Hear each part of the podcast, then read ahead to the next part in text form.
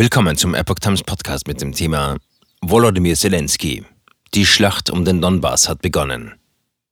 Ein Artikel von Epoch Times vom 19. April 2022. Eine Vorbereitung einer neuen Großoffensive Russlands in der Ostukraine war bereits seit einiger Zeit befürchtet worden. Nun werden erste Angriffe auf Städte gemeldet. Die seit Wochen erwartete russische Großoffensive im Osten der Ukraine hat begonnen. Der ukrainische Präsident Volodymyr Zelensky bestätigte am Montagabend, dass die russischen Truppen den Kampf um den Donbass begonnen haben. Die Schlacht hat begonnen. Zuvor hatte Russland seine Angriffe auch im Westen des Landes wieder verstärkt. Bei Raketenangriffen auf Lviv, wo sich viele Flüchtlinge aufhalten, wurden nach ukrainischen Angaben mindestens sieben Menschen getötet. Ein sehr großer Teil der ganzen russischen Armee wird nun für diese Offensive verwendet, sagte Zelensky im Messenger-Dienst Telegram mit Blick auf die Ostukraine. Egal wie viele russische Soldaten dorthin gebracht wurden, wir werden kämpfen. Wir werden verteidigen, kündigte der ukrainische Staatschef an. Bereits zuvor hatte der Gouverneur der Region Luhansk, Serhii Haidai, im Online-Netzwerk Facebook erklärt, es ist die Hölle. Die Offensive, von der wir seit Wochen sprechen, hat begonnen. Es gebe Kämpfe in Rubischne und Popasna und unaufhörlich Kämpfe in anderen friedlichen Städten. Kremina ist leider unter Kontrolle der Orks. Kurz zuvor hatte der Gouverneur die Einnahme der Kleinstadt Kremina durch die russische Armee bekannt gegeben. Kremina ist leider unter Kontrolle der Orks, sagte Haidai unter Verwendung einer abschätzigen Bezeichnung für die russischen Truppen. Der ukrainische Präsidentenberater Oleksiy Arestowitsch sagte hingegen dem Fernsehsender Ukraina 24, Kremina sei noch nicht von den russischen Besatzern erobert. Bei dem Versuch aus Kremina zu fliehen wurden laut Haidai vier Zivilisten von russischen Soldaten getötet. Vier weitere Zivilisten seien rund 20 Kilometer östlich von Kremina in der Region Donetsk getötet worden, teilte der Regionalgouverneur Pavlo Kyrylenko auf Telegram mit. Die Angaben können nicht unabhängig geprüft werden.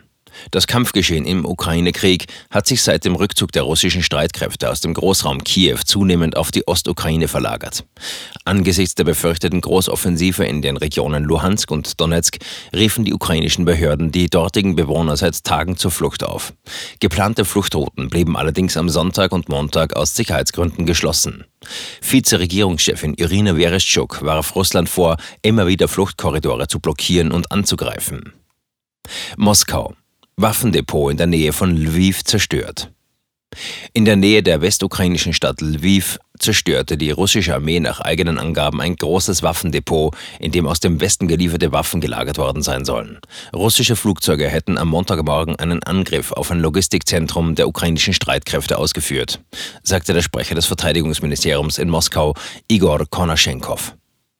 Das Logistikzentrum sowie dort gelagerte große Chargen ausländischer Waffen, die in den vergangenen sechs Tagen von den USA und europäischen Staaten in die Ukraine geliefert wurden, seien bei den Angriffen mit hochpräzisen Raketen zerstört worden, sagte Konaschenkov weiter.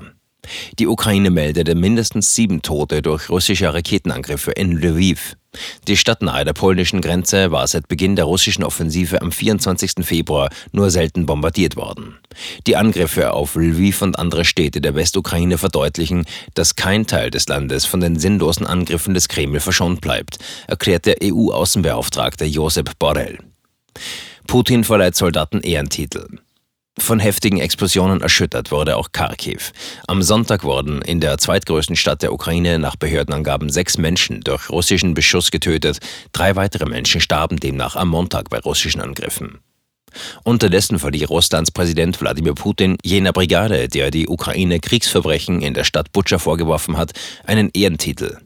Putin unterzeichnete nach Angaben des Kreml ein Dekret, mit dem die 64. motorisierte Infanteriebrigade den Ehrentitel einer Garde erhält. Die Auszeichnung wird mit Heldentum und Tapferkeit, Entschlossenheit und Mut der Mitglieder begründet. Die Ukraine hatte der russischen Armee und vor allem der 64. Brigade vorgeworfen, in der Stadt Butscha nahe Kiew ein Massaker an Zivilisten verübt zu haben.